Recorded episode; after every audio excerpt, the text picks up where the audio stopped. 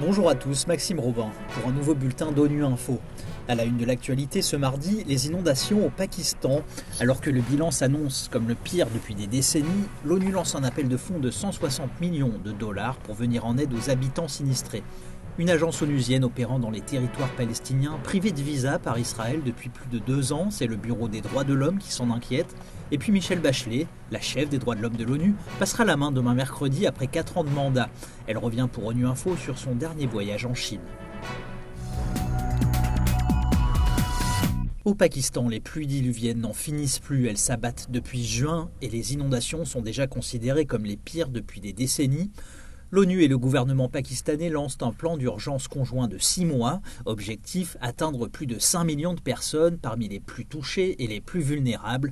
Jens Larke, porte-parole d'OCHA, le bureau de la coordination des affaires humanitaires, rend compte de la situation et des besoins en financement. Avec le gouvernement pakistanais, les Nations Unies lancent aujourd'hui un appel de fonds de 160 millions de dollars américains pour répondre aux inondations dévastatrices au Pakistan, les pires depuis des décennies. Depuis juin, les pluies diluviennes se sont abattues sur le pays et selon le gouvernement, 33 millions de personnes sont touchées. Plus de 1000 personnes sont mortes, dont des centaines d'enfants. Près de 2 millions de maisons ont été endommagées et plus de 700 000 têtes de bétail ont été perdues. Les fortes pluies devraient se poursuivre avec de nombreux barrages déjà en crue. Les provinces méridionales du Sindh et du Baluchistan ont été particulièrement touchées. Quelques 500 000 personnes déplacées par les inondations sont hébergées dans des camps de secours et beaucoup d'autres vivent dans des familles d'accueil. L'accès à l'aide est difficile en raison des inondations et des glissements de terrain avec environ 150 ponts à porter et près de 3500 km de routes endommagées.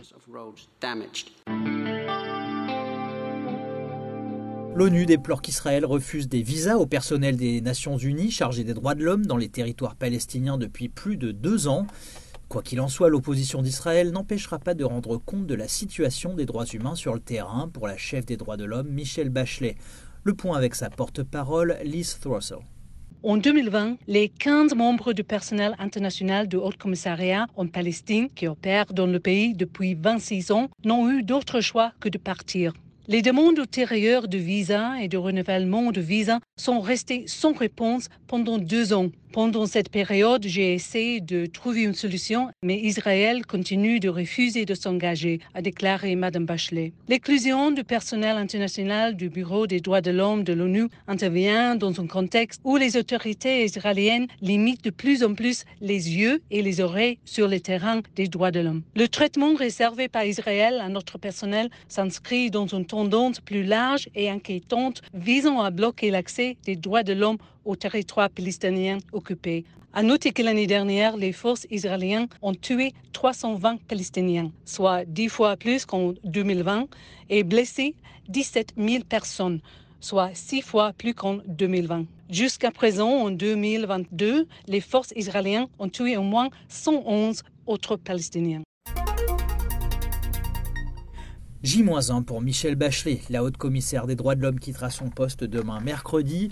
Pendant quatre ans, elle s'est battue pour les droits humains. Un de ses derniers voyages était en Chine. Elle y a rencontré les autorités pour échanger autant que nécessaire sur les questions de droits de l'homme. Michel Bachelet, au micro d'ONU Info. J'ai pu transmettre tous les messages que je pensais étaient importants pour eux d'entendre de la part d'un haut commissaire aux droits de l'homme et de faire nos observations sur les choses qui devraient changer et comment la loi et la politique devraient être en conformité avec le droit international des droits de l'homme. Et j'ai pu dire librement tout ce que je pensais. Et c'était important car cela n'a pas eu lieu pendant de nombreuses années. Et je pense toujours que parfois le dialogue peut produire de bons résultats, parfois non. Mais j'utilise la même méthode avec tous les pays du monde et je ne change pas. Nous avons donc défini avec eux un certain nombre de suivis, comment travailler à l'avenir en termes d'analyse de certaines lois qui, selon nous, ne sont pas conformes aux lois sur les droits de l'homme, mais aussi en termes de discussion de questions telles que les minorités, les groupes ethniques, la liberté de religion, un grand nombre de sujets qui nous semblent essentiels dans les domaines où nous avons reçu des allégations de violation des droits de l'homme.